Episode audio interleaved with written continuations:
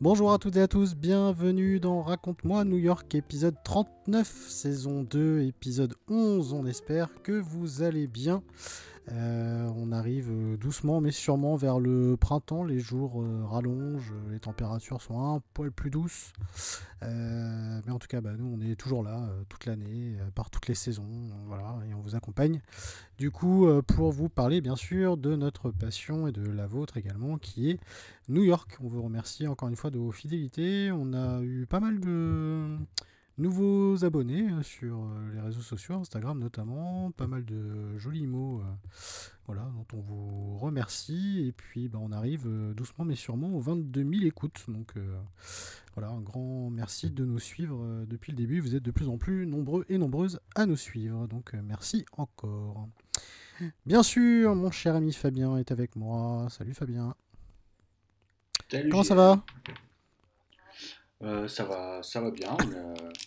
On, sort de, quelques semaines difficiles, c'est pour ça qu'on est absent. on n'a pas fait d'épisode parce que pour rien de vous cacher, euh, arrêt maladie, euh, voilà, la fatigue, enfin bon, bref, des choses, voilà, des choses de la vie, quoi. voilà, donc c'est pour ça qu'on a traîné un petit peu. Et pour rien vous cacher, ce soir, attendez, combien On est le 20 février. Euh, donc on enregistre deux épisodes. Voilà, donc là on va on enregistre euh, ce soir un épisode euh, consacré à Madoff. voilà, personne pas vraiment recommandable, mais quand même qui fait partie de l'histoire de New York, hein, mine de rien. et dans la foulée, le prochain épisode sera consacré au jazz. Voilà, donc on va enregistrer deux gros épisodes et qu'on mettra en ligne rapidement, du coup pour que vous puissiez en profiter. Euh, bah écoute, euh, je te propose qu'on commence, mon cher Fabien, mais bien sûr, on se met dans l'ambiance euh, new-yorkaise, tranquillement. Mon cher Fabien, nous allons parler donc d'un personnage haut en couleur, quand même, parce que nous allons parler de Bernard Madoff et de l'affaire Madoff, puisque vous devez connaître bien sûr euh, ce nom, euh, en tout cas qui est quand même connu. mais peut-être que vous ne connaissez pas l'homme qui se cache derrière cette affaire et en quoi consiste cette affaire, même si on en a effectivement beaucoup parlé, mais bon, voilà, mm. quand même. Fabien, bah écoute, c'est à toi, on t'écoute. Bah, je, pensais, euh, je pensais connaître quelques. En gros, la vie de Madoff, euh, ce qui s'était passé, mais en fait, j'ai découvert plein de Ça m'étonne pas. Alors, euh, pour, pour écrire et préparer l'épisode, en fait, j'ai regardé. Il y a une série sur ah. Netflix qui s'appelle Madoff. c'est en quatre épisodes. alors, les séries Netflix, elles sont très. Enfin, les, les docus Netflix sont très bien faits, mm. généralement. Mais en fait, ce qu'ils font en 4 heures Arte euh, y arriverait en, une heure. Quoi. Que Alors c'est très bien documenté, ils ont plein de témoignages, ils ont tous les acteurs euh, euh, de, on va dire de, qui étaient présents dans la mhm. vie de Madoff. J'avais recommandé aussi le, docu sur Woodstock 99. Oui, exact. C'est pareil. C'est ça dure 4 heures. ils, ont toutes les, ils ont toutes les images d'archives, c'est très bien mais c'est très long quoi. Donc, euh, ah. petit spoiler, ce sera pas Marocco, mais je l'ai utilisé pour, euh, pour écrire. C'est pas assez condensé quoi, c'est ça que tu veux dire. Ça... Oui, Voilà. Et euh, sinon, je me suis inspiré aussi de plusieurs podcasts. un sur France Culture, Les Nuits de l'écho, et, et, notre dieu à tous du, podcast et de la radio, Fabrice Drouel, mm affaire, affaire sensible. Donc voilà, j'ai pas lu de livre sur, euh, sur Madame, j'avais pas le. pas le courage. mais voilà, tout, est sur Internet, il y a des docus. il y a un film qui s'appelle Madoff, L'homme qui valait 60 milliards, qui est, pas mal, donc je, me suis surtout inspiré de, documentaires. Alors, donc après l'épisode biographique sur Joseph François Mangin, c'était l'épisode 35, hein, toujours mmh. en ligne, c'était une petite innovation, hein, un épisode biographique. Et euh, là, en fait, pareil, on, innove un peu parce qu'on va parler d'une affaire. c'est vrai que c'est. C'est une affaire qui a. C'est la première fois. Euh, ça. Donc c'est pas un bâtiment, euh, c'est pas quelque chose d'historique, hein, c'est pas une période, c'est vraiment une affaire. on va se concentrer sur, sur l'affaire Madoff, qui a secoué le monde, et tout particulièrement le monde de la finance. Alors jusque-là, nous n'avons encore jamais parlé de la bourse de New York ni des crises financières, donc les crises de 1929, 1987 ou 2008. Je pense qu'on fera plus tard des épisodes sur, euh, surtout sur le crack de, 1929, mmh. dont l'épicentre hein, se, trouvait toujours à New York. Donc aujourd'hui, nous allons parler de l'affaire Madoff, donc du nom de Bernard Madoff. C'était un courtier ultra célèbre, je dirais même une star de Wall Street. Un courtier très prisé, respecté et que l'on croyait jusqu'en décembre 2008 respectable. Un dieu de la finance qui se révéla être un démon. Alors, dans l'imaginaire collectif, très souvent, le nom de Madoff est associé à la crise des subprimes de 2008, alors qu'en fait, il n'y a presque aucun lien. Mais en fait, la défiance vis-à-vis de la finance et des traders était telle à cette période que son nom a été associé aux dérives du monde de la finance et de tout Wall Street. Oui, c'est un peu lui qui a porté le chapeau pour tout. C'est ça, exactement. Il fallait, euh, vu que c'était tout un système en fait qu'il fallait remettre en cause. Généralement, euh, dans les sociétés, hein, nous, c'est généralement, on, voilà, on aime bien avoir un visage, un nom. Oui, c'est comme nous avec euh, Kerviel ou ce genre de choses, quoi. Exactement. Même si c'est un peu différent, j'ai aussi regardé des trucs sur Kerviel. C'était un peu différent. Et lui, j'ai Kerviel, des fois, j'ai un petit peu tendance à le défendre. Oui, moi aussi. Moi aussi. Voilà. Et donc, nous allons tout vous raconter. Qui était Bernard Madoff, comment il a réussi à duper tout le monde de la finance et toute la finance mondiale, et comment il a réussi à monter une escroquerie estimée, attention, à environ 60 milliards de dollars? Petite bagatelle. C'est ce qu'on touche, nous, avec euh, nos écoutes. J'allais dire. Plutôt... Euh, en, en, un épisode. C'est pas mal quand même son travail à côté pour se cacher. Oui, c'est vrai, c'est vrai. On va peut-être. Oui, oui, voilà, On va peut-être avoir des ennuis avec l'URSAF. on les salue. ah bah, peut-être qu'il y a des gens de l'URSAF qui nous écoutent. Voilà. Ah, ah, un, petit bah, message, très sympa. Et donc, petite remise en contexte. Alors, en 2008, le monde de la finance connaît sa plus grosse crise depuis 1929. La cause des prêts immobiliers à taux non fixes étaient vendus comme des petits pains à des emprunteurs peu solvables. Ces emprunts dits toxiques étaient ensuite échangés sur les marchés en les présentant comme des produits sûrs et sans risque. C'est la fameuse crise des subprimes qui a commencé euh, fin 2007 en fait. Alors les taux s'envolent, les emprunteurs, souvent des personnes très modestes, ne peuvent plus rembourser L'emprunt, le produit financier qui a été échangé, ne vaut plus rien, ce qui engendre la crise de 2008. Alors, j'ai vaguement résumé, mais je vous conseille un film. Euh, je, vous donnerai le nom, euh, c'est ma Recomédia, qui explique beaucoup mieux que moi. Alors, s'ensuit également une hausse des saisies, des gens à la rue. Une ville devient le symbole de ce cataclysme immobilier, c'est Détroit. Allez voir des vues satellites avant, après 2008 des quartiers entiers ont disparu. Et comme les maisons ne valaient plus rien et qu'il n'y avait plus personne en fait pour acheter ces, maisons, eh ben, ça coûtait beaucoup moins cher de les raser. Alors à Wall Street, le symbole c'est la chute de la banque Lehman Brothers. D'autres banques vacilleront mais seront sauvées par le gouvernement fédéral. C'était aussi le cas en France où l'État a injecté beaucoup d'argent pour sauver euh, quasiment toutes les mm. banques françaises. Et au milieu de ce chaos, qui n'enregistre aucune perte Vous l'avez compris, Bernard Madoff. Mais intéressons-nous un petit peu à ce personnage. Alors, Bernard Madoff est né le 29 avril 1938 à New York, dans le quartier du Queens. Issu d'une famille plutôt modeste, d'origine juive polonaise et russe, Ses études le sont tout également. Pas de grande école, ni de grande université, contrairement à la plupart des rois de la finance à Wall Street. Il ne baigne pas dans la réussite, c'est même plutôt le contraire, mais son rêve, c'est de conquérir Wall Street. Alors, il commence sa carrière comme maître nageur et vendeur d'arroseurs automatiques. J'ai mis arroseur automatique, mais je ne sais pas si c'est l'arrosage automatique des, dans les jardins ou l'anti-incendie. Ah oui, ok. Ouais. petit problème de, de, traduction.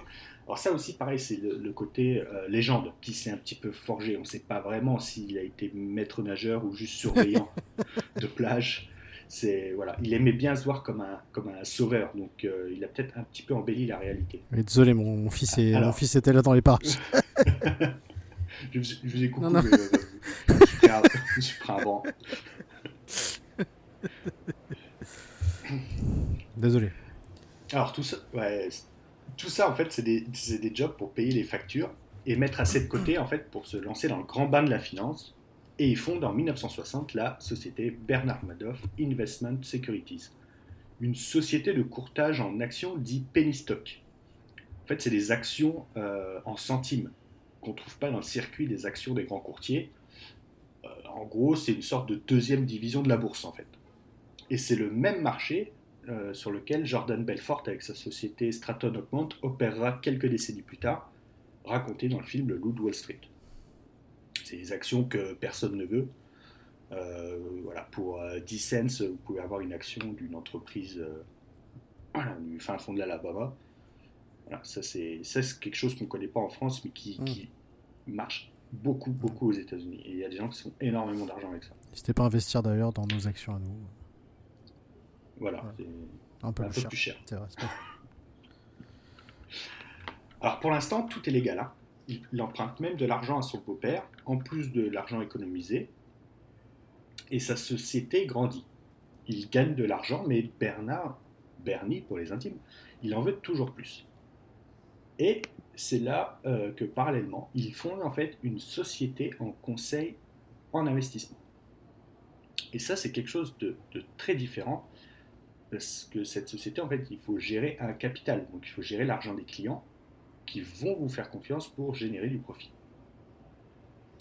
Et l'avantage avec une société de conseil en investissement, c'est que vous êtes, payé non pas à la commission, comme dans sa première société, mais en fait, il facture des honoraires. Et ses premiers clients, il les doit à son beau-père qui avait un cabinet d'expertise comptable.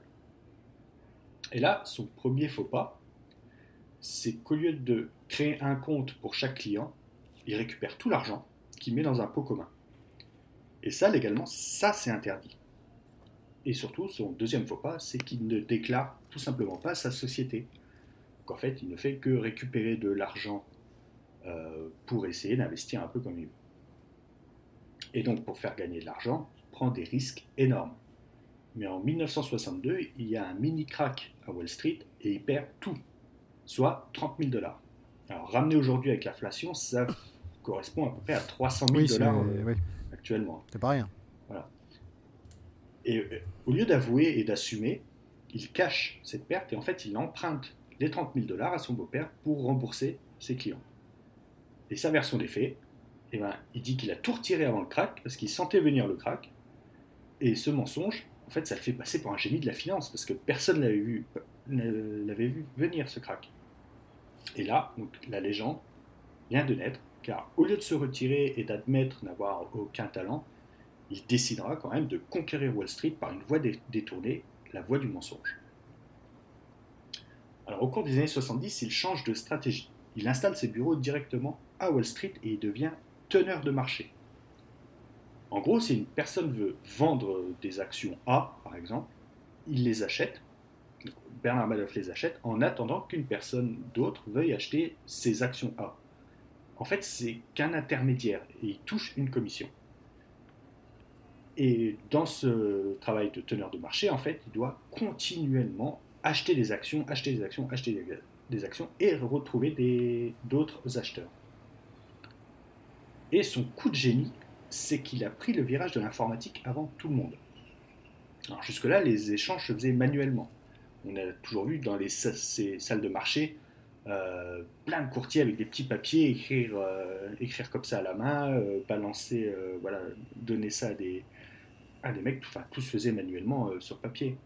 Et en fait, c'est lui, c'est Bernard Madoff, qui a créé en fait l'informatisation des titres. Et donc un échange avait lieu en trois jours au lieu de plusieurs semaines. Et donc en fait, il a réuni tous ces fameux marchés hors cote, toutes ces petites entreprises alors on est au milieu des années 70, et là il commence à y avoir les, les startups de l'informatique, même si on ne parlait pas de start-up à l'époque. Et en fait, voilà, toutes ces entreprises de la tech, comme on dit, dont personne ne voulait en fait. Et il va créer donc un nouveau marché qui est devenu le Nasdaq. Et encore aujourd'hui, c'est pour ça que son côté au Nasdaq, toutes les entreprises de la tech. Et ça, c'est Bernard Madoff qui l'a créé et il était, euh, il était le, direct, le président du Nasdaq pendant plusieurs années. Et en fait, ce coup de génie informatique, il ne l'a pas fait tout seul, il l'a fait avec son, avec son frère. Ça le mène au sommet de la bourse, en fait. Sa société de trading légal devient une référence. Et Bernard Madoff, il se fait enfin un nom à Wall Street. C'est ce qu'on appelle, excuse-moi de te couper, c'est le Nasdaq 100, euh, c'est ça? C'est ça. En fait, c'est l'équivalent du CAC 40, quoi. Apple, Microsoft. Voilà. Aux États-Unis, vous avez le Nasdaq et le euh, Dow Jones. Ah oui. Qui sont, euh, et au Nasdaq, Nasdaq, maintenant, vous avez Apple, Microsoft, Tesla, Amazon. Les plus grosses sociétés. Voilà. Elles sont au, Nasdaq. Et ça, c'est Bernard Madoff. Et voilà, ça, c'est des choses que j'ai découvertes, mm. je ne savais pas. que, en fait, je pensais que c'était juste un escroc, mais en fait, voilà, il avait il a quand même inventé des choses, il a fait euh, mm. bouger les choses. Euh, mais bon, tout ça, c'était dans l'idée de, ramener un petit peu plus d'argent. Et donc voilà, maintenant il se fait un nom. Et avec cette notoriété, donc ça, dans son entreprise de trading légal euh, fonctionne. Et en fait, il a toujours sa société de conseil en investissement qui va petit à petit, celle, où il avait perdu les fameux 30 000 dollars, bah, il, voilà, il remet le couvert, il tente de, refaire ça, et vu qu'il s'est fait un nom, il veut attirer encore plus de, euh, clients. Et il y a un autre événement en fait qui va euh, définitivement crédibiliser Madoff dans le monde de la finance, c'est en octobre 1987, il y a un krach boursier. Et en fait, il y a une, panique et la plupart des courtiers euh, arrêtent les transactions. Tous, sauf un, Bernard Madoff, qui lui, il exhorte tous ses traders à continuer à acheter. Voilà, c'est son métier, il est euh, teneur de marché, comme j'ai dit, il doit toujours, toujours, toujours acheter des actions en fait. Et euh, voilà, en pleine tempête, il n'y a qu'une seule, euh, qu'une seule société de courtage qui continue à acheter des actions, c'est la société de Bernard, Bernard Madoff. Et, c'est aussi la seule, selon la légende, hein, la seule qui répondait au téléphone le fameux jeudi noir d'octobre 87. Mm. Et donc tout ça, en fait, ça, euh, bah, c'est pas, c'est pas de l'arnaque. Hein, c'est en fait, il a, il a continué. Euh, c'était un peu le capitaine sur un bateau au milieu d'une tempête. Il a, il a continué à faire fonctionner euh, sa, société pour que ses clients puissent acheter ou vendre des actions. Et ça, voilà, ça l'a définitivement mis sur un piédestal à Wall Street. Et, ça, et, son nom maintenant est connu dans tout le monde de la finance. Et donc là, on va euh, s'intéresser à la fameuse arnaque de l'affaire Madoff. C'est là où débute l'affaire vraiment. c'est ça. Et donc, euh, comme je l'ai dit avant d'étudier et de me documenter, je pensais que c'était un usurpateur, un bluffeur, une sorte de Christophe Rocancourt de la finance. On salue, il nous écoute. Voilà. Voilà. Si tu... on, a, que des stars, nous, qui nous écoutent. Hein. Euh, voilà. on est comme ça. L'URSSAF. Euh, euh, Fabrice Pancrate. Euh, je pense que Neymar, il nous écoute aussi. Ah bah là, maintenant, il a plus, ah, il a plus que ça à faire. Hein. Ouais, je sais pas s'il comprend grand chose, mais, mais bon, voilà, il est bien New York aussi. donc je parlais de Christophe Rocancourt, je l'ai sorti de, du sac, hein, du sac à dos. Je t'avais un peu oublié, je t'avoue. C'est, oui, j'avais un peu oublié, mais bon. Après c'est pareil, hein, lui, il a fait comme des choses assez. Bah, il a, Bah, justement, c'est le. Christophe Rocancourt, à part son talent de tchatch, il a, rien, créé. ça c'est vrai. Alors que Madoff, justement, et ça je ne savais pas, il a quand même créé des choses, euh, il avait quand même une société qui fonctionnait euh, très bien, il gagnait aussi pas mal d'argent. Oui, c'était plus qu'un euh, plus qu'un escroc quand même. Enfin, voilà, c'était... Et puis c'est vraiment celui qui, voilà, qui est parti de rien, qui a monté sa société. Mais en fait, il se faisait passer pour quelqu'un qui avait des dons pour sentir le marché, etc. Mais en fait, il n'en avait pas. C'était voilà, c'était, euh, il, enfin, il bossait quand même à fond.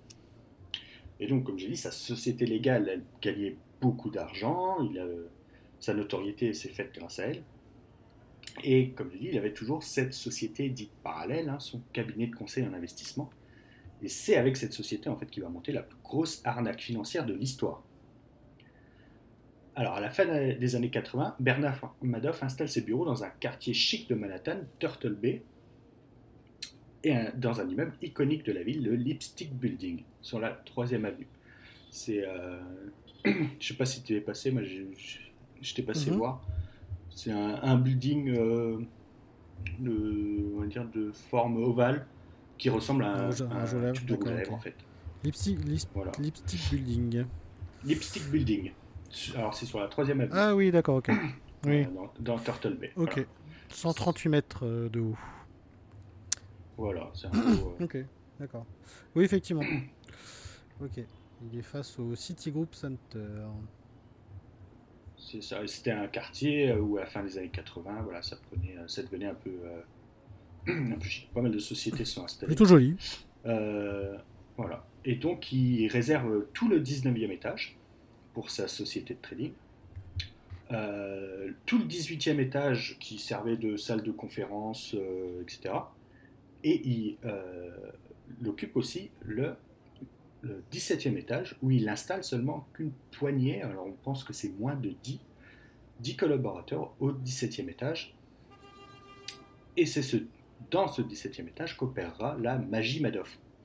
Alors ce 17e étage était verrouillé, personne ne pouvait y entrer à part lui et quelques, euh, quelques employés tous les autres employés de sa société de courtage savaient qu'il existait un 17e étage, mais euh, voilà, personne n'avait le droit d'y rentrer. Son frère avec qui il travaillait n'avait pas le droit d'y rentrer. Ses enfants qui travaillaient aussi dans sa société n'avaient pas le droit de, de rentrer. dès qu'il y a des gens qui posaient des questions, ils disaient euh, voilà, c'est. C'est. voilà, on ne pose pas de questions, le 17e étage c'est comme ça, personne n'y rentre. Alors Madoff, euh, il veut être riche, encore plus riche et par tous les moyens. Et tous ces succès légaux, en fait, ne lui suffisent plus. Donc, il décide de lancer un hedge fund. C'est un fonds financier euh, où les particuliers, euh, toi, moi ou d'autres fonds de pension, vont lui confier de l'argent pour le faire fructifier. Mais on ne parle pas de 1000, 10 000 ou même 100 000 dollars. Hein. Les montants sont vertigineux. On parle de millions, voire de milliards de dollars. Et en fait, la base de l'arnaque, c'est que ce fonds n'existe pas. Il va mettre au point une arnaque très simple qu'on appelle une pyramide de Ponzi ou système de Ponzi. Et quand je dis que c'est très simple, c'est vraiment c'est la base euh, de, de, l'arnaque. Donc en fait, il, va promettre des rendements très attractifs 15 voire 20%, là où les placements les plus efficaces euh, atteignaient les 6-7%, certaines années. écart quand même. Voilà, et surtout il promet qu'il n'y a aucun risque de perte. Alors, un exemple, un individu va le voir, il lui donne 100 000 dollars. Au passage, Madoff se sert sur les 100 000 dollars et il va payer les intérêts avec cet argent euh, il va payer les intérêts pardon, de avec l'argent du deuxième individu au premier individu. Et ainsi de suite. Et pour que tout le système fonctionne, il faut sans cesse que des nouveaux investisseurs arrivent. Donc tous les intérêts sont payés avec l'argent qu'il reçoit euh, de ses clients en fait. Et au passage, lui, il se sert. Donc l'argent n'est jamais placé, il arrive juste sur un compte en banque il suffit juste de faire des calculs. Alors, comment va-t-il opérer? Donc ses succès à Wall Street vont le rendre très célèbre et cette célébrité va lui ouvrir des portes comme le fameux Palm Beach Country Club. Alors Palm Beach, c'est une enclave au nord de Miami où se retrouvent non pas les, les familles riches américaines, mais les ultra riches américains. Donald Trump, il a sa fameuse villa de Mar-a-Lago. Et en fait, là-bas, il y a une concentration, c'est unique, des plus grandes fortunes des États-Unis. Et en fait, toutes ces familles euh, vont fréquenter les, fameux country clubs, les clubs euh, très sélects, dont le fameux euh, Palm Beach Country Club. Alors, ce club, c'est 350 000 dollars la cotisation annuelle. C'est pas basique fit. Hein. J'aime bien le parallèle. Qu'on salue également. Voilà, une ouais. basique. Et donc la première cotisation va pour le club et les autres années, en fait, euh, les 350 000 dollars vont pour une association au choix. Et euh, alors on pense qu'il y a chez Madoff une sorte d'esprit de vengeance parce que ces, clubs d'élite étaient jusqu'à très récemment, je parle même certains jusque dans les années 90, étaient interdits aux juifs, tout simplement. Et en fait, le fait de, réussir à rentrer dans un, country, club, va le, voilà, c'était juste animé par une, volonté de vengeance de, de tous ces ultra riches, euh, euh, les fameux WASP, WASP américains qui, euh, voilà, qui excluaient, les juifs de tout. Voilà, les se venger de, voilà, en leur prenant tout leur, tout leur argent. Et donc il va également miser sur l'exclusivité. Il ne va pas accepter n'importe qui. Il va même refuser des investisseurs en leur disant que leur mise n'est pas assez grande. Il va refuser des montants astronomiques, hein, en millions de dollars. C'est des gens qui vont le voir en disant voilà, j'ai 15 millions de dollars à placer. Il va dire non, moi je fais rien en dessous de 30.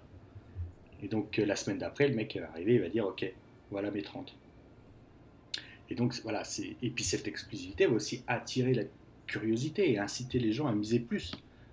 donc euh, voilà, et surtout, il ne fait pas de pub. C'est que c'est que du bouche à oreille et voilà, les gens vont parler de lui et c'est comme ça que la, légende va naître aussi de ce fameux euh, fonds Madoff euh, qui, faisait gagner tellement d'argent en fait à ses, clients. Et donc pour avoir un maximum de cash, parce que dans, son système de Ponzi, il faut continuellement du cash, continuellement, continuellement, qu'il y ait des nouveaux clients qui, qui amènent l'argent. Et, euh, et donc il va proposer ses services, mais quand je dis proposer, comme j'ai dit, il fait pas de pub, c'est les gens qui viennent vers lui. Et il y a même des sociétés, des fonds de pension qui sont attirés par les, les rendements faramineux. Et euh, il y a des, des également des, des, associations. Alors ça, c'est quelque chose qui n'existe pas beaucoup euh, en France, mais aux États-Unis, il y a des associations. je pense notamment à Elie, Elie Wiesel, ah oui. Mmh. C'est un rescapé du camp de qui avait euh, une, euh, une association. Et en fait, lui, il a mis tout son argent chez Madoff. Tout l'argent de l'association. Voilà. Et ça, c'est quelque chose qu'en France, on ne fait pas.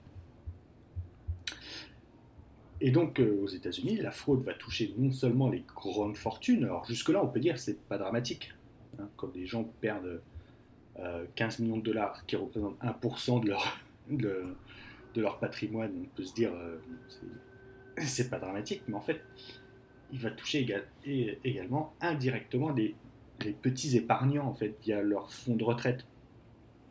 Alors ça, c'est très dans l'actu, hein, la, retraite. Euh, aux, États-Unis, alors il existe hein, aux États-Unis une retraite euh, fédérale, euh, mais qui est ridiculement, ridiculement, oui, petite. C'est-à-dire que voilà, on ne peut pas vivre avec. Donc en fait, euh, c'est rentrer en fait dans les mœurs où les gens, euh, dès, euh, dès qu'ils commencent à travailler, mettent de côté pour la retraite en fait. Et pour dynamiser un petit peu cet argent, ils le placent dans des fonds de pension. Voilà, ce qui leur permet de, de gratter 4-5% par an. Là, Madoff, lui, il promettait 15 à 20%. Donc des gens, ils n'ont pas mis directement chez Madoff, mais le gestionnaire du fonds de pension a mis chez Madoff. Mais voilà, il en veut encore plus. Madoff en veut toujours plus. Il veut conquérir l'Europe. Mais en Europe, il ne touchera pas les petits épargnants, les petits épargnants, car nous, nous en Europe, on n'a pas la même culture des marchés qu'aux États-Unis. En Europe, il va viser les grandes fortunes, les banques d'affaires, et en fait, il va être aidé par un Français qui avait ses bureaux à, New York, c'est Thierry Magon de la Vie Duché. Et qui, lui, voilà, son travail, c'est de, voilà, de, trouver des investisseurs, de mettre des gens en, lien, en relation, etc. Et cet investisseur va lui permettre de trouver des nouveaux clients en Europe alors, dans les familles royales, les vieilles familles de l'aristocratie, les grands empires industriels euh, euh, assez, anciens. Et en France, c'est l'argent de Liliane Bettencourt qui va sortir ah chez Madoff. C'est vraiment là les très grosses entreprises et vraiment les grosses fortunes. Euh, quasiment tout le monde avait de l'argent chez Madoff en Europe. Et c'est en Europe qu'il a récolté le plus d'argent. Et l'accélération de la fraude a lieu au début des années 90. Et qui dit accélération dit également apparition des premiers doutes dans le milieu. Comment proposer un tel rendement sans perte? Alors, certains savaient dans le milieu parce que certaines banques refusaient de travailler avec Madoff, sans pour autant le dénoncer. Alors, il y a eu une première journaliste qui a fait un papier dans un journal spécialisé où elle posait de simples questions. En fait, c'est euh, euh, pourquoi aucun trader, pourquoi elle n'a jamais rencontré aucun trader euh, dans Wall Street qui avait travaillé sur le fonds Madoff. Voilà. C'était, voilà, elle posait juste des simples questions, mais le papier il restera sans suite. Il y a aussi un lanceur d'alerte qui a écrit à la SEC. La SEC, c'est le gendarme de la bourse américaine. Et selon lui, en fait, il a servi sur un plateau d'argent toutes les preuves de l'arnaque, là aussi sans suite. Et ce, papier s'appelait euh, Le fonds Madoff est une gigantesque fraude. C'était le titre de son truc. Et il a, dit que c'était une pyramide de Ponzi. Il a, il a dit que ses rendements étaient, euh, étaient impossibles. Voilà. Et il a calculé, par exemple, que Madoff était gagnant et positif depuis la création de, son, de sa société, euh, le conseil, dans 96% du temps. Positif à 96% du temps. C'était quasiment. Enfin, Impossible. Alors, imaginez des accusations de fraude contre le roi de Wall Street. Alors, est-ce que certains ont fermé les yeux? On ne saura, euh, je pense qu'on ne saura jamais. Donc cette fameuse SEC, le gendarme de la bourse, euh, a quand même lancé une petite enquête. Qu'il y avait pas mal de courriers en fait. Et ils ont envoyé deux enquêteurs euh, inexpérimentés, deux jeunes, en fait, dans les bureaux de Madoff, et pendant plusieurs jours, ils ont épluché euh, plusieurs euh, papiers. Madoff était là. en fait, son job, c'était de les intimider en leur disant qu'il pourrait bientôt être le futur patron de la SEC. Et en fait, ça, c'était qu'un demi-mensonge, hein, parce que Madoff, il faisait partie de plusieurs commissions de régulation des marchés. Il était très proche euh, de, bah, avec certains politiques, il était proche aussi de la SEC, et on pense qu'il aurait pu devenir le patron du gendarme de la bourse. Il y a même certaines vidéos où euh, on le voit dans des conférences euh, dire que euh, Wall Street est désormais très sûr, il n'y a plus, aucun risque d'arnaque. Voilà. Et ça, il le dit. Il a quand même été très loin, quand même. Hein. Voilà. il a été jusqu'au bout, quoi. Et c'est pour ça que les gens avaient aussi un peu peur de, d'enquêter sur lui, parce que imaginez, la SEC lance une grande enquête sur lui, il ne trouve rien, et ce mec devient leur patron euh, deux mois après. tout le monde serrait un petit peu les fesses. Et ça, c'est quelque chose euh, euh, qui, qui, Je ne pense pas que ça a encore changé, mais en fait, vous, pouvez être trader à Wall Street pendant 6-7 ans, faire beaucoup d'argent, travailler à la SEC, donc pour l'État fédéral, pour justement réguler tout ça. Vous pouvez travailler 4 ans et, revenir et redevenir trader juste après. Ok. Donc euh, voilà, ça c'est quelque chose euh, qui. après euh, les enquêtes sur Madoff pendant les procès, etc., on a demandé, il y a eu des commissions du Congrès, etc., ils ont demandé à, ce que tout ceci soit, soit arrêté, parce qu'il n'est plus possible de, qu'il y ait des parois si poreuses en fait entre les gens qui régulent et les gens qui y travaillent. mais voilà, c'était quelque chose qui, qui était très, dire, très normal à l'époque. Alors finalement, mais euh, comment est-il tombé? Alors, ce n'est ni la SEC, hein, ce fameux gendarme de la bourse, ni le FBI, ni un lanceur d'alerte hein, qui a précipité sa chute, mais c'est sa pyramide de Ponzi qui s'est effondrée sur elle-même. Alors, je vous ai dit que l'affaire Madoff n'avait presque pas de lien avec la crise des subprimes de, 2008, mais il y en a un, petit peu quand même. Parce que c'est la crise aussi qui a indirectement mené à la, chute de son système de Ponzi. Face à l'ampleur de la, crise, la quasi-totalité des personnes qui avaient placé son argent dans le système Madoff ont voulu retirer leur mise. Mais en fait, Madoff, il n'avait plus cet argent. Il l'a utilisé soit pour lui, soit pour payer les intérêts d'autres clients. Et donc, euh, au moment de, de, cette ruée hein, de ces épargnants qui voulaient récupérer leur argent, avec l'argent qui lui restait, il a fait des virements à ses plus gros clients. Il a fait des chèques à ses employés en disant que c'était un bonus. Mais quand ses fils, euh, qui travaillaient dans, au 19e étage, hein, dans la partie légale de, sa société, quand ses fils ont reçu les chèques, ils n'ont pas compris. Ils ont, ils ont dit il y a quelque chose qui ne va pas. C'est que tout le monde perdait de l'argent euh, à l'époque, dans toutes les sociétés, la bourse s'effondrait, et eux, ils recevaient un bonus. Oui, c'était pas très. voilà. Oui, c'est un peu bizarre. Et donc, ils l'ont questionné, et il a craqué, il a tout raconté. Il a tout avoué à ses, à ses enfants et à sa femme, et en fait, c'est ses fils qui l'ont dénoncé au FBI. Et donc, le 12 décembre 2008, il est arrêté et inculpé pour escroquerie à New York. Son appartement est saisi, tous ses biens sont saisis. Il avait euh, une maison en sud de la France, euh, une maison euh, à Palm Beach. en fait, on essaye au maximum de récupérer de l'argent pour rembourser environ 65 milliards de dollars. Impossible, quoi. Voilà. Et ce qui est dramatique, hein, c'est qu'un de ses fils se suicidera. Et tout comme son ami et associé, le français Thierry Magon de la Viluché. Et donc Bernard Madoff a été condamné à 150 ans de prison. Euh, je pense qu'il a servi d'exemple. Et euh, il est mort en prison en 2020. C'est euh, c'est passé un petit peu inaperçu. Oui, c'est vrai. Oui, c'est vrai. c'est vrai que j'avais complètement oublié.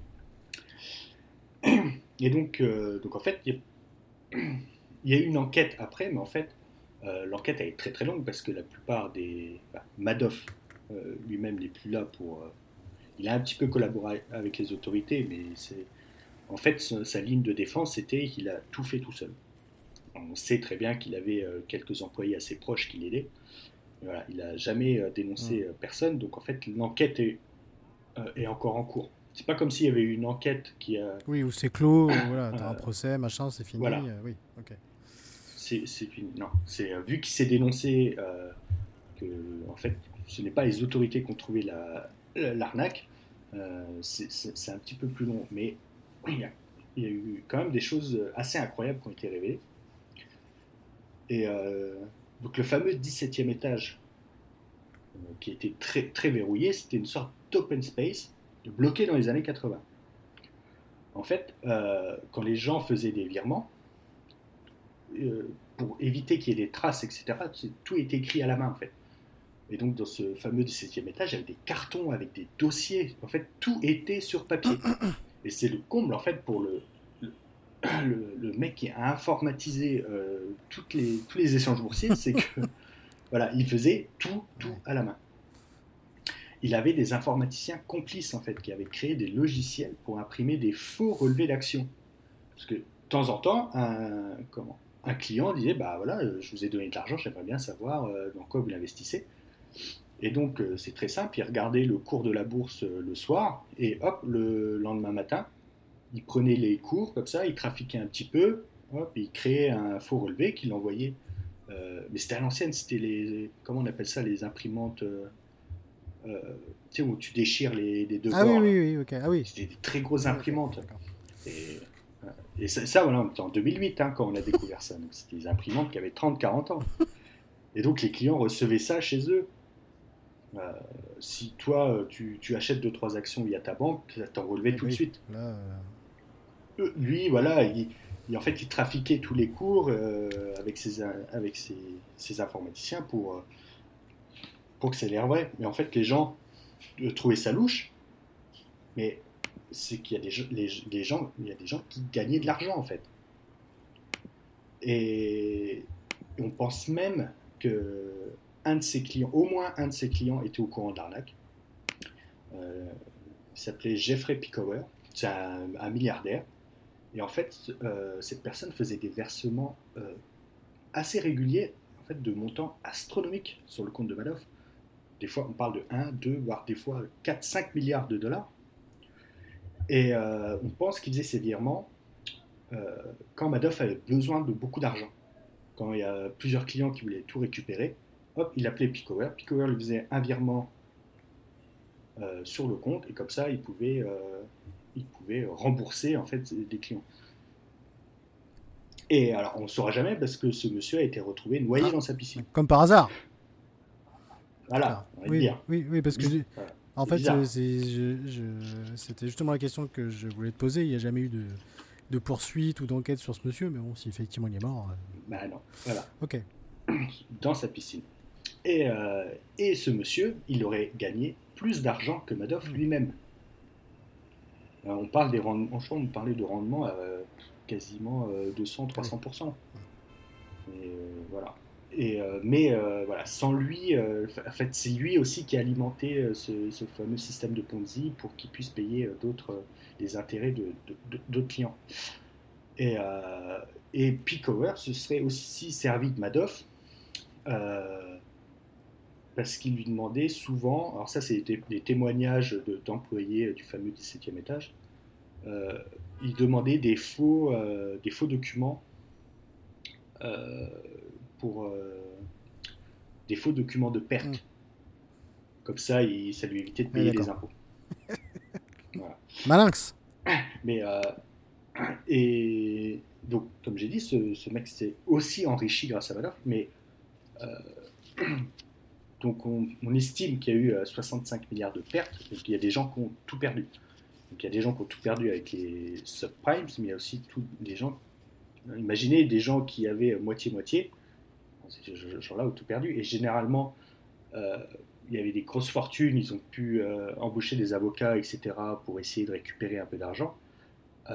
mais les plus petits épargnants n'ont hmm. plus rien.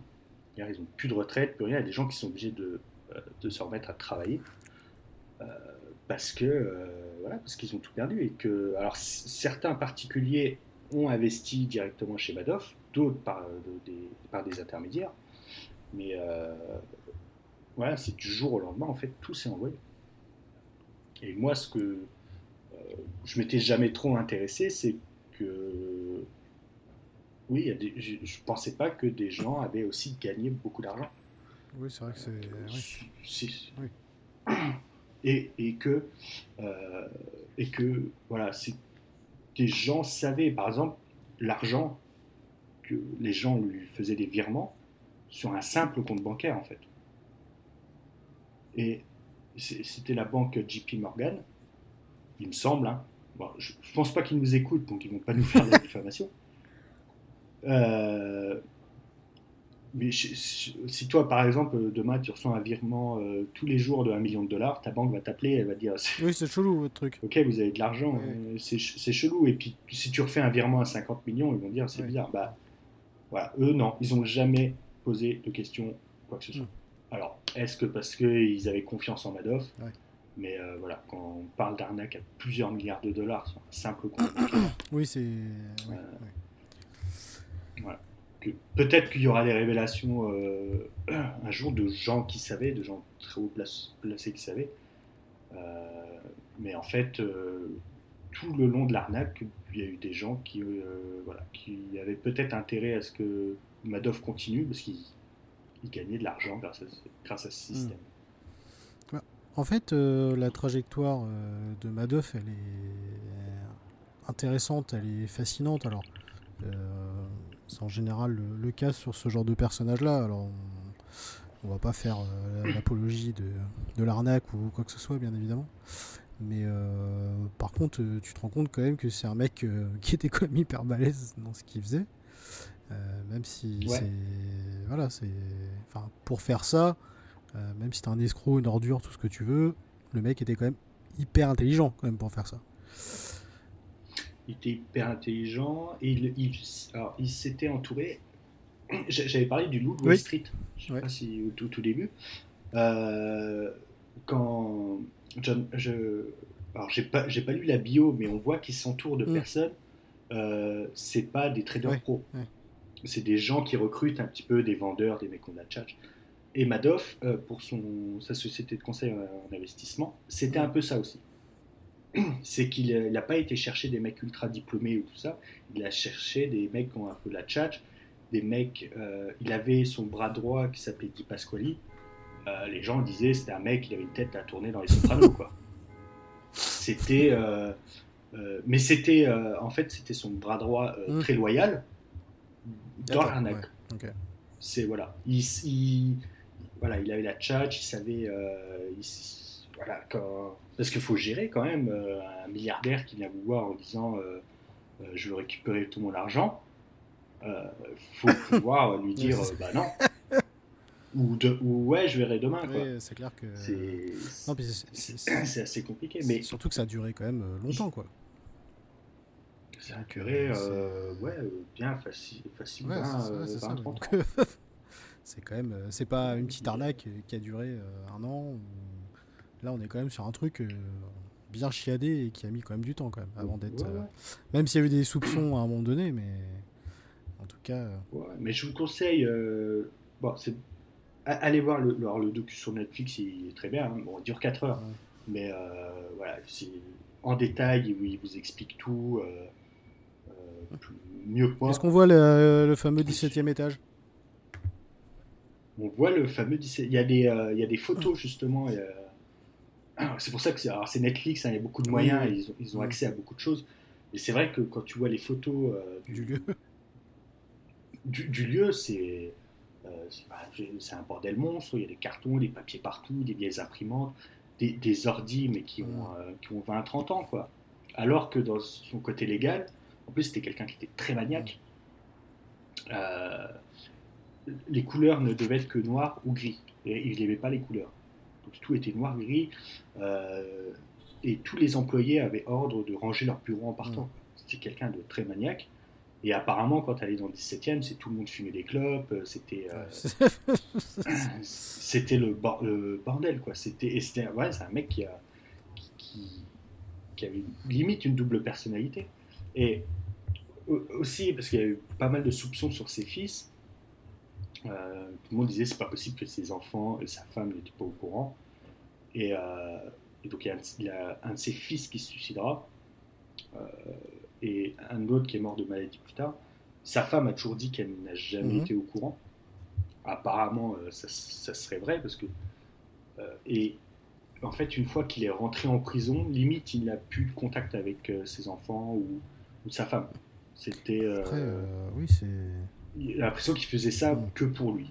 C'était quelqu'un aussi qui a une personnalité assez assez compliqué, assez énigmatique, un peu euh, très égoïste, égocentré. Après, euh, c'est possible, hein, enfin, les escrocs ou les gens qui mentent très bien. Euh, je sais pas si tu as déjà vu, c'est une affaire qu'on connaît en France, mais la fameuse affaire Roman, là, où un père de famille s'est fait passer pour un toubib pendant je sais pas combien de temps. Oui, bah, voilà, personne n'était au courant, il a arnaqué les gens autour de lui. pareil, c'était quelqu'un qui avait de la chat et tout, il a fait ça pendant, pendant 20 piges, quoi. Donc euh, mmh. c'est tout à fait possible. Et un, et un, peu, justement, c'est marrant que tu parles de cette affaire, c'est que ce mec a été en prison et euh, les autres prisonniers l'appliquent tout libre, allaient le voir pour se faire soigner. et, euh, et quand Madoff était en prison, bah, c'était pareil. C'est que les, les, autres prisonniers allaient le voir. Apparemment, il avait monté un espèce de, Il avait monté une arnaque en prison, je crois. Une espèce de business aussi. Avec le mec, il a continué en tôle, quoi. Ouais, il a continué. Et puis les gens allaient le voir aussi euh, parce que c'était le roi de Wall Street, quoi. Ouais, après. non, mais en tout cas, les gens en mentent très bien. Donc c'est vrai qu'il est tout à fait possible que les gens autour de lui n'étaient pas au courant. Euh, ça, j'y crois. Mais oui. Mm. Bon, bah, en tout cas, euh, très intéressant cet épisode sur Madoff. On espère que vous avez appris pas mal de choses. que moi, j'ai appris pas mal de choses parce que c'est vrai, bon, je connaissais l'affaire dans, les grandes largeurs, on va dire, mais pas, pas vraiment en détail. Et c'est vrai que de connaître sa personnalité, de base, c'était pas quelqu'un qui se prédestinait à faire ça, mais qui l'a fait. Moi, je pensais que c'était. Euh, au début, je pensais que c'était quelqu'un qui avait surfé sur la crise des subprimes, qui s'était hmm. fait de, l'argent, euh, parce que c'était la même période. Alors, en, hmm. fait, pas du Oui, j'avais un peu cette image-là aussi. Donc, euh, effectivement. Euh, bah, en tout cas, merci beaucoup Fabien pour ce récit. donc la série sur Netflix, elle s'appelle comment tu disais? Ok. Madoff, Très bien. il me semble. Hein. L'escroc du siècle, je crois. Je crois que c'est Madoff, l'escroc du siècle. sur Netflix. Euh, très bien, nous allons terminer cet épisode par nos recos médias. Je vais commencer parce que Fabien a beaucoup parlé. Euh, il a la gorge, la bouche pâteuse. Ouais. Euh, je vais parler d'un film sur Apple TV Plus qui s'appelle Sharper, qui est sorti là il y a quoi il y a oui, j'ai sorti le 10 février, donc euh, il y a 20 jours. Euh, voilà, euh, qui est avec Julianne Moore, Sebastian Stan, il y a Brianna Middleton dedans, il y a John Lithgow, il y a Justin Smith dedans. bon, c'est les acteurs que vous avez vus. Hein. Julianne Moore, forcément, je pense que ça vous parle plus.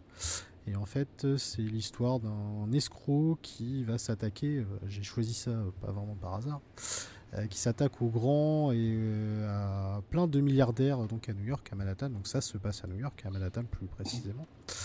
Et en fait, euh, une histoire. en fait, au départ, vous pensez que c'est un film à l'eau de rose un peu. ça débute un peu sur une histoire d'amour, sur un coup de foudre, et puis au fur et à mesure, ça va partir en sucette.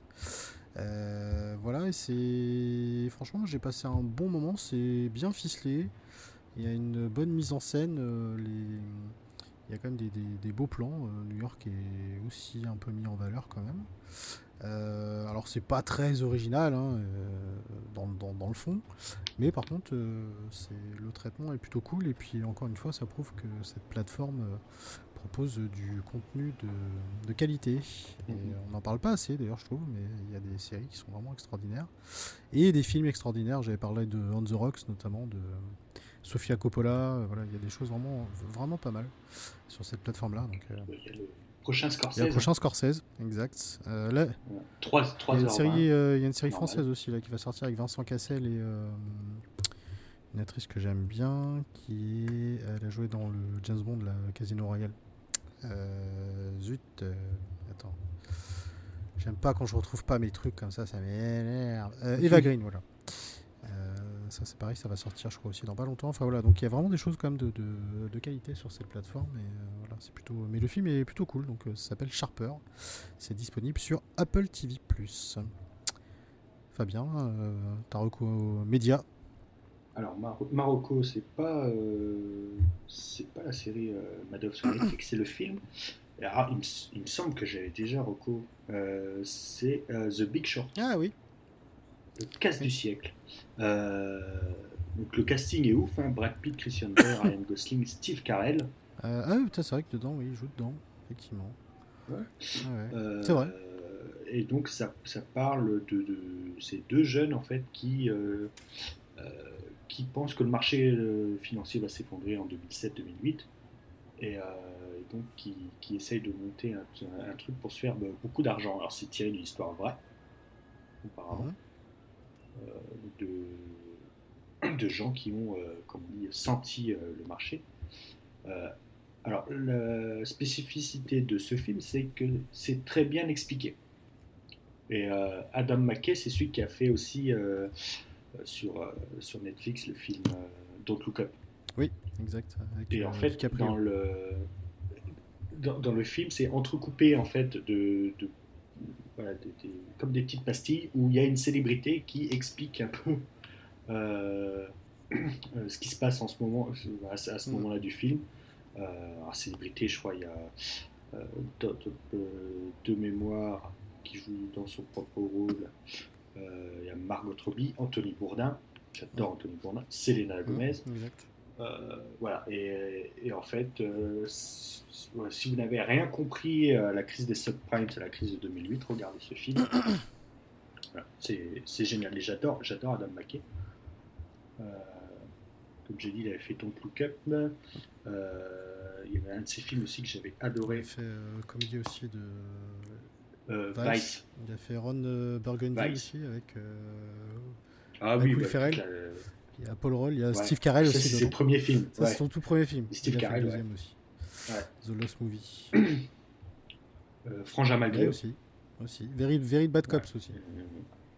Very Bad Cops, où ils ont leur bureau dans le oui, Temple of Rock.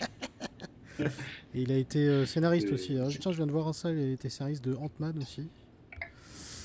Euh, puis il a été, ouais, moi aussi. Il, a fait aussi, il a produit aussi pas mal. Il a fait aussi des choses un peu pour la, pour la télé aussi. Alors, des trucs que je connais pas. Ah si, Succession, je connais. Euh, Kenny Powers, ça je connais pas, mais euh, oui, effectivement, il a, eu, euh, il a eu des petites récompenses, un Oscar 2016 du meilleur scénario. Pour, The Big Short, hein. Exact. Il, a eu l'Oscar, donc. ouais, c'est. Alors, autre Rocco, pas du tout média. Quand j'ai regardé plusieurs documentaires sur, sur Madoff, à un moment, il y a il y a un témoignage, il y a quelqu'un qui sort euh, cette phrase qui dit Quand c'est trop beau pour être vrai, bah c'est trop beau pour être vrai, tout simplement. C'est marrant parce que aujourd'hui, je suis tombé sur des reportages. En fait, euh, je m'adresse surtout aux plus jeunes qui nous écoutent, même les moins jeunes, hein, tout le monde peut se faire avoir. Il y a une mode en ce moment sur les réseaux où on vous vend du trading facile c'est de la daube. Tombez pas là-dedans. C'est de l'arnaque. C'est de la. Personne ne peut euh, deviner les marchés. Et surtout, euh, là où vous pensez que les gens euh, gagnent de l'argent facilement, tout ça, ça, n'existe pas, ce genre de choses. c'est ça. C'est ça. C'est impossible. et donc, voilà, souvenez-vous de cette phrase. Quand c'est trop beau pour être vrai. C'est trop beau pour être vrai. C'est trop beau pour être vrai.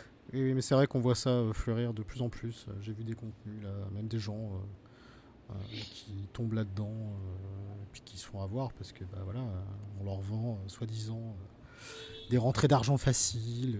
voilà, tu vas changer ta vie, tu vas pouvoir profiter de ta vie plus simplement. voilà, c'est de, la, la connerie, hein. faut, faut pas croire ce genre de choses, ou alors soit ça existe et vous êtes dans une espèce de secte et voilà, soit, enfin voilà, c'est de la pure connerie effectivement, ne tombez pas là-dedans. Si vous voulez investir, euh, allez voir votre banque. Voilà, c'est ça, c'est ça. Vous faites des études de trading ou j'en sais rien, mais euh, étudiez quoi. Voilà, faites pas ça, faites pas ça n'importe comment. Moi, par exemple, j'y connais rien, j'irai pas, dedans. Voilà, voilà, c'est pas sur euh, un influenceur sur Insta. Qui voilà, voilà, c'est ça. Voilà. Comme tous ces influenceurs aussi qui se disent coach, machin, truc. Oui, tout le monde peut être coach hein, si on va par là. C'est un métier quand même. Bon, hein, euh, très bien, euh, c'était tout pour toi, Fabien. Euh, très bien. rien à voir avec, mais je, viens d'y penser là, États-Unis, New York, pas New York, mais Rocco Media, mais qui a rien à voir pour le coup. Hein. C'est une série Netflix que je regarde en ce moment qui s'appelle Full Swing. Euh, qui est consacré au golf. Alors moi j'aime beaucoup le golf. Euh, je pratique pas parce que je suis pas assez riche, mais euh, voilà. Mais c'est produit et réalisé du coup par les créateurs de, Formula One, pilote de leur destin. Nouvelle saison d'ailleurs qui, sort bientôt, arrive bientôt effectivement. Moi j'étais pas fan de la... 4 jours, je crois. J'étais pas fan de la saison 4 d'ailleurs, mais voilà. mais par contre, voilà, ça vous met dans le dans l'univers du, du, golf et euh, c'est tourné à peu près de la même façon. Il y a du suspense, il y a machin, il y a truc. Mais euh, par contre, euh, c'est plutôt cool. Et puis il commence à y avoir des séries de plus en plus comme ça sur le sport, même sur Amazon et tout. On retrouve quand même des choses plutôt cool. Mais sur Netflix, il y en a eu pas mal sur le basket. exact. Alors sur des, sur des événements, des fois, la, fameuse bagarre au basket qu'il y avait eu au début des années 2000, alors je sais plus c'était contre quelle équipe Parce que j'ai regardé un ouais, documentaire. Non, mais oui. Il y a eu une bagarre générale. Oui, ils font des trucs. Euh, et, et, Netflix arrive à te sortir un docu de deux heures sur une bagarre générale qui a duré une minute. Quoi. Non, non, mais c'est vrai qu'il y a des trucs, euh, des trucs effectivement plutôt pas mal. Je suis plutôt fâché avec Netflix en ce moment. Mais euh, effectivement, il y a des choses, en tout cas sur le sport, même sur Amazon et tout, il y a des trucs vraiment bien. Donc, si vous êtes intéressé au domaine du sport, vous avez de quoi faire. Euh, voilà, et eh bien écoutez, on a terminé cet épisode consacré à Madoff. Euh, voilà. Le prochain épisode, donc, comme on disait, sera consacré au jazz que nous allons, pour rien vous cacher, enregistrer dans la foulée.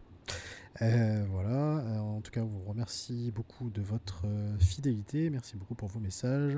N'hésitez pas à vous rendre sur les réseaux sociaux Instagram, Twitter, Facebook. voilà, n'hésitez pas également à nous laisser vos messages, commenter et noter également les podcasts sur Apple Podcast et sur Spotify. merci beaucoup Fabien. Et puis bah, à très bientôt pour le prochain épisode. Salut. Ciao ciao.